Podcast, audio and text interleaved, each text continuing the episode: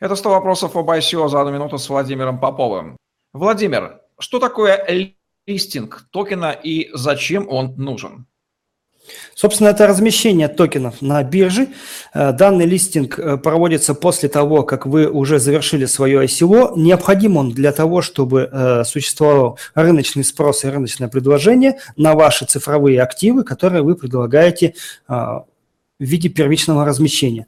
Кроме того, листинг помогает достичь самого главного, то есть ликвидности вашего э, цифрового актива, который можно назвать там условно цифровой валютой, и тем самым э, привлекать новые средства, новых пользователей и использовать их для развития того сервиса, в который вы непосредственно вкладываетесь. На сегодняшний день листинги осуществляют не все биржи, есть у них определенные ограничения, но я думаю, что мы рассмотрим это позже.